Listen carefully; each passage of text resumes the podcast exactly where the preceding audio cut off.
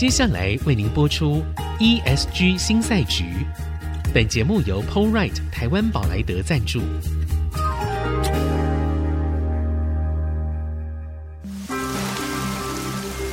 这是企业永续的世纪挑战。这是绿色浪潮下的供应链课题。再造优势前瞻的产业竞争力。欢迎加入 ESG 新赛局。掌握先机，创造新局。欢迎来到 ESG 新赛局，我是节目主持人、人工智慧科技基金会执行长温怡玲。好，今天来到我们现场的来宾呢，是一位年轻的企业家，好，或者呢，我们经常称之为二代，而且呢，他是在地的二代。好，我们欢迎鸿讯科技总经理熊世杰，就是来到我们节目当中，来跟大家问个好。哎，主持人好，各位听众、观众朋友，大家好，我是鸿讯科技总经理熊世杰。对，我刚刚听到他声音，我觉得，我觉得他有可能抢我饭碗呢。对，为什么这个声音？对，我真的觉得他有可能抢我饭碗。好，所以我今天讲话要小心一点。OK，Jerry，其实我们是刚认识没有很久的新朋友，但是我们是在那个企业家聚会的场合里面认识。是。那比较有意思的是呢，他的背景，他本身学的是人工智慧，而且他是在那个人工智慧的那个第一学术殿堂啊，卡内基梅隆学的人工智慧。那他现在呢，就是回到台湾来接班。好，那这个接班的这件事情呢，就没有想象当中的那么容易哦。特别我想在这三四年呢，其实应该是五六年了，从美中贸易战开始。然后新冠疫情到俄乌战争，好，那当然现在以色列那边又打起来，好，OK，对，以巴冲突。但是这些大的环境的变动里面哦，它其实我们整个震惊的大环境，还有整个商业的板块，它也快速的在移动。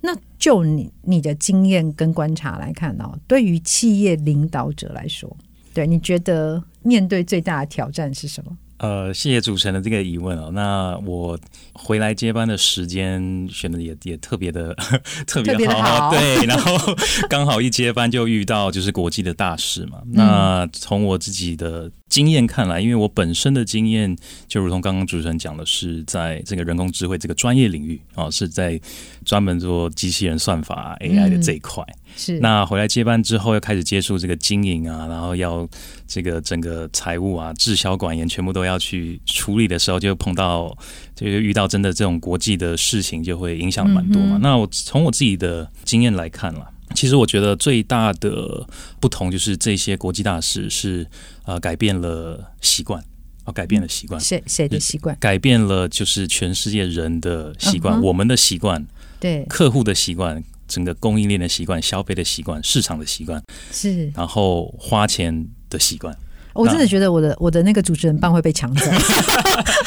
对不起，我们继续。怎么说呢？就是我我这样想，因为我回来的时候，我也是比较偏这个，就是分析的方式去看哦。从资金的角度看，就看起来，哎，这一两年好像投资减少。是。那从整个市场来看的话，就感觉说，哎，市场好像有紧缩，大家不太愿意去花钱，大家习惯的就是在呃线上购物哦，整个消费的习惯的改变。嗯再来呢，就是政策的改变。可能以往啊，没有这些事情发生的时候啊，我们所有的政策，不管是货币的政策、能源的政策、ESG 的政策，是顺着这个我们的社会发展在走。那啊，近几年我们也看到，不管是 CBAM 刚就是啊，这个已经在呃前几年应该就已经预估今年十月要要要启动了嘛。那还有就是呃，像货币的政策、汇率这些的变动，那所有这些习惯的改变啊，我觉得对于企业领导者来讲啊，或者是以啊我现在的习惯。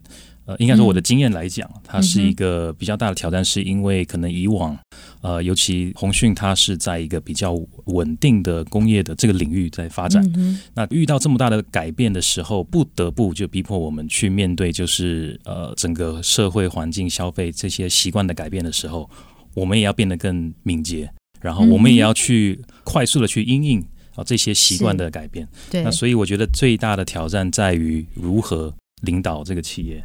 然后去适应这种快速的习惯的改变，我觉得这个是啊目前为止我觉得最难的地方。这个有点笼统了，但是怎么讲呢？就是比如使用的工具的不一样。我们知道 ChatGPT 对啊，这个在二零二二年底，嗯甚至二零二三年初有个爆发性的成长，生成式的 AI、AIGC 这个技术。这个方面，其实我看到一个蛮可怕的数据，就是他们有 study 啊，在二零二五年，说不定百分之三四十的纯血这个我们讲的码农可能会消失，可能会消失，所以造成了这个变化以及这种新的科技的发展，不得不迫使我们企业就是怎么样去。法规的改变，工具的改变，嗯、去衔接，去开始使用这些东西。对，对没错。因为你讲到码农嘛，我们经常记者都会跟城市设计师们说啊，就是 programmer，我们会跟他们讲说，他你觉得你会先死还是我先死啊？好，但其实这些事情都只是目前是在想象嘛。好，那这些挑战其实刚刚这样听完也觉得说蛮有道理的，但是呢。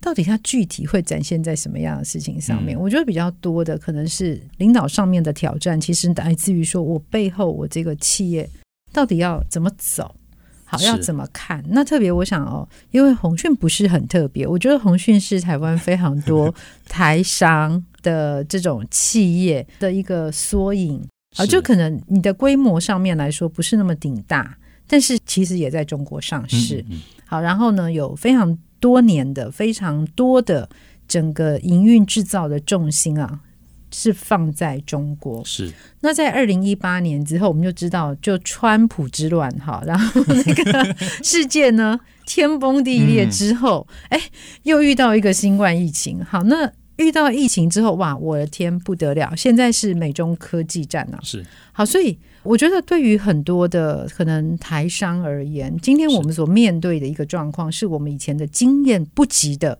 从来没有看过这样的情况。是，所以会不会有一种可能性，就是你就算没有经验也没有关系，因为其实大家都没有经验，大家从头对，大家学习，嗯，对，大家都是。所以我们看一下比较具体来说啦，就是在企业里面。好，你大概目前有哪一些比较具体的营运跟管理策略上面的转变？是，其实刚提到这些的变化，包括整个国际的局势了。嗯，那我们最有感的，因为我们也做了蛮多的制造。那以往啊、呃，我们是把很多的这个企业内部的一些功能放放在不同的地域。对，那现在我们讲的这种叫做全球本地化的概念，就是我们要有全球化的这个视角，但是所有的不管是供应链或者是功能的区块，它会慢慢的放在这个本地去运行。所以我们基本上做了两件事情啊，第一件事情就是把我们自己的上下游的供应链做了一个整合跟一个盘点。那也就是说，如果比如说我们在台湾这边，呃，我们本身可能有提供这个中国这边的一些这个产品，那我们可能这个原料怎么来源啊等等的这些啊，不管是物流、金流，对啊，这个部分要做一个整理。因为美国对于供应链这件事情会抓得越来越紧，对，而且这个跟 ESG 也也是非常密切相关。是的。然后第二个部分是我们怎么样在地化的整合我们现有的资源。嗯，那这个是呃，我们鸿讯刚好在这个去年过年我们搬到这个竹北这边了，一栋非常美观的 现代化的科技大楼，新邻居，对。对，是竹北的新邻居。呃，我们也希望就是说能够利用这个地点去整合当地的资源，跟我们原本做制造业的这个环境跟应用领域，去把这个产业链做一个结合。那运用这个场地，去做更多的，不管是人上面的交流啊，技术上面的交流，或者是一些论坛，或者是跨领域的一些交流。这个部分，我们从去年搬过来的时候，一直在一直在。等一下，这段我有点不懂了。是，哎，你们那不是工厂吗？为什么会有这么多的交流？这些交流是要怎么发生的？是这样子的，就是也是因应为了我们要去去因应这个这个环境的变化。那所以其实今年我们整个啊鸿讯科技哦。呃，以往我们的本业是在这个塑胶射出这一块，是工控器加控制器。是，是那我们今年开始，其实也筹备了前几年了。那在我接班到现在，基本上已经成立了三个这个事业部，啊、三个事业部那。就包括了数位发展部，我们也有个数位发展部。哦，真的。啊，原本的射出机这一块，好大的胆子，我们比 我们比那个真那个政府的数位发展部稍微早了一点，呃，两个月，对对对对，好大的胆子，数位发展部。基本上都是也是也是为了我们看到这个数位转型的这个这个目的。那我们还有就是自动化跟新能源这两部门，所以其实我们在台湾原本做的产品啊，接触到的产业也是比较多元的。所以是有数位发展部是好，然后新能源，然后另外一个是自动化事业部。自动化，自动化是本来你们就是的就存在的，对，所以变成是有三大区块。对，好，我们刚刚听到那个腾讯科技总经理熊世杰，他跟我们分享哦，就是他在接班两年多之后，好有一些大转型，然后是越来越成型。所以到底做了什么样的事情呢？我们休息一下，待会回来。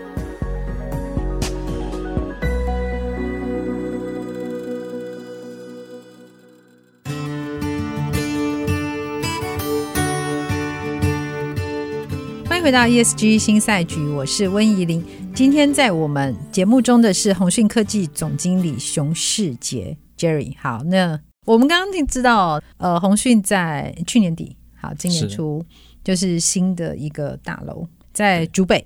好，那但是他刚刚讲啊，我一直觉得你们是一个工厂啊，但他说那是一个交流的地方。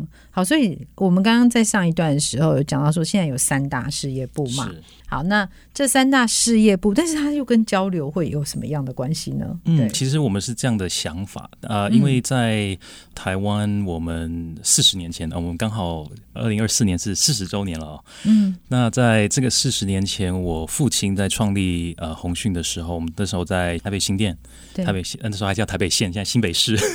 呃，是是是，没错没错。那虽然鸿讯是在工业为本啊，我们对。工业起家，但是其实我母亲对于农业非常有兴趣，哦，然后我父亲对于这个能源这一块也非常有兴趣，所以刚刚提到的啊、呃，不管是我们的这个新能源的部门或者数位化的部门，其实都有在一些农业的。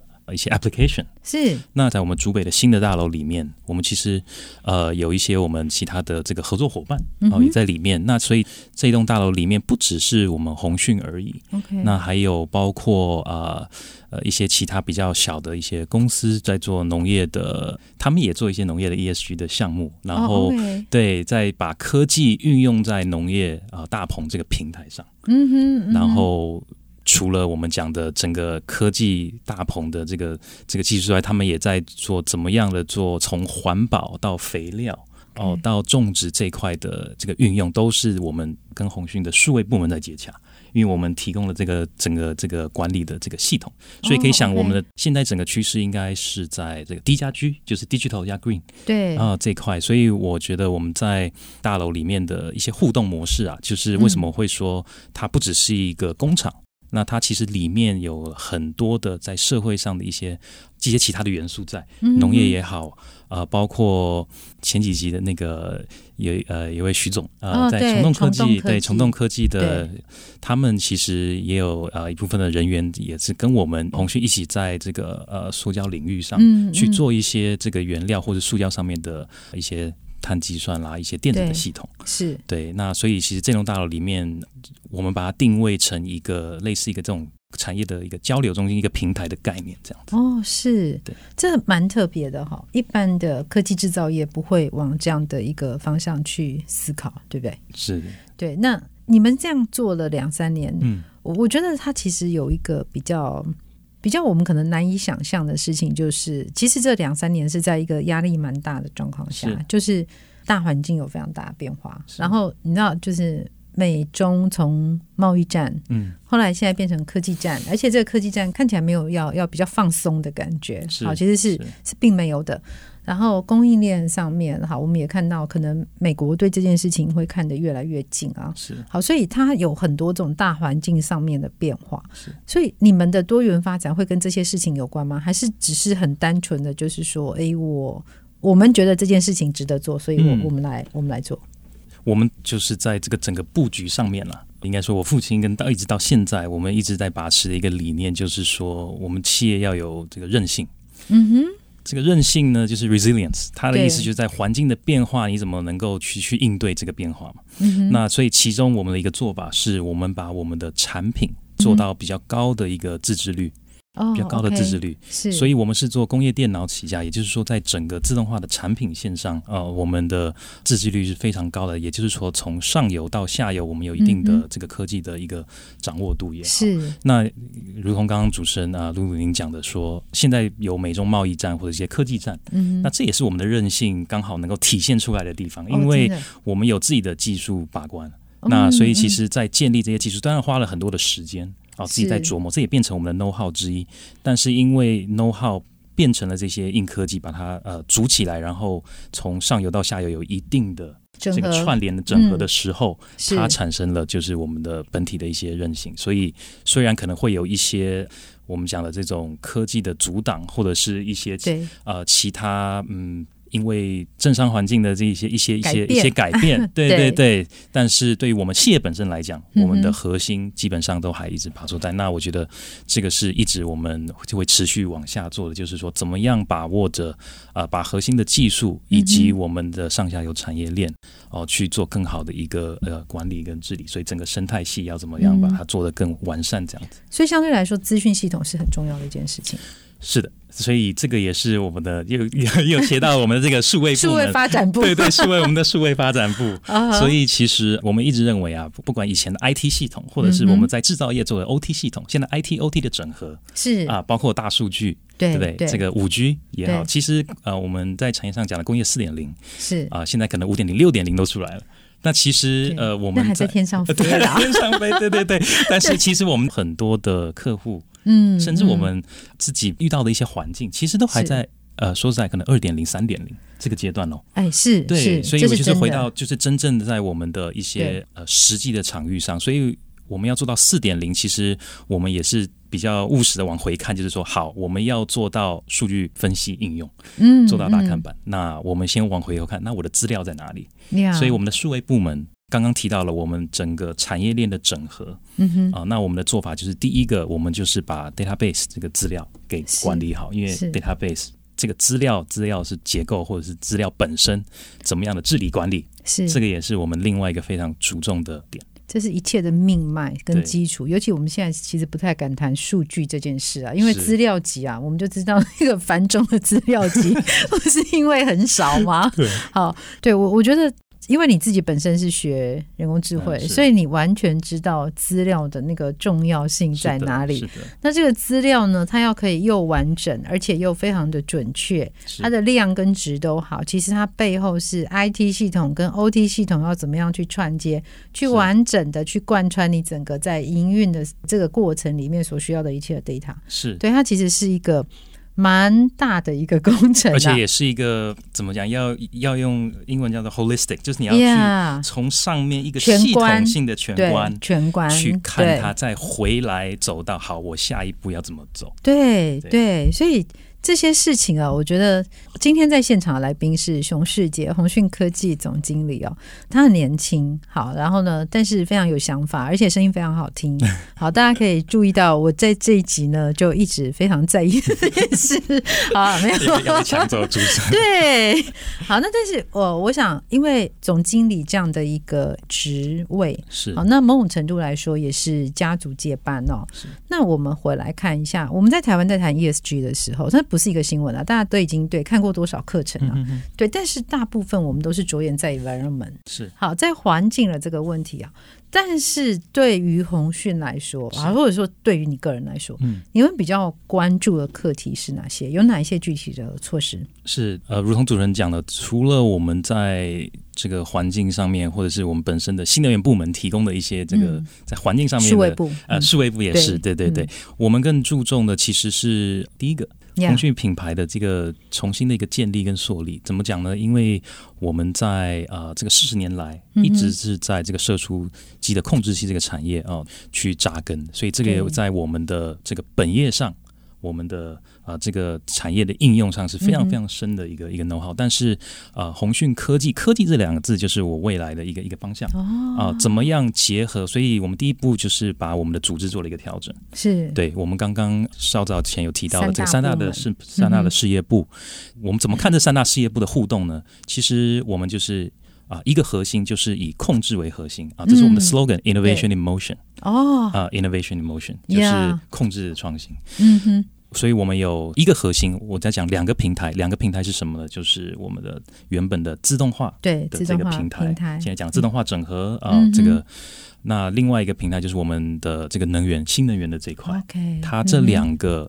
嗯这个我们的主体都是在做控制，可以想啊，我们的新能源的这一块是在做电力的控制，是那我们的自动化的是在做机械的控制，其实都在做控制领域上的一些、嗯、一些积累。嗯，嗯那我们的数位发展部在做什么？其实就是在赋能这两个对，Empower 这两个平台，Empower 这两个，然后跟全世界跟产业去做更开放式的对接。既然是一个平台，不可能是一个封闭性的平台，是、嗯、它是一个开放性的平台，是。所以我觉得全世界做的最好的平台就是。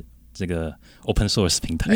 对，所以我觉得这个观念哦来说，它真的就是一个很很巨观的观念，就是我从整个架构，我未来要到什么地方去，好，很巨观的去看这件事情，但它里面会牵涉到的，例如说利害关系人，是好，例如说我内部的员工的沟通以及如何重新赋能，这都是非常重要的。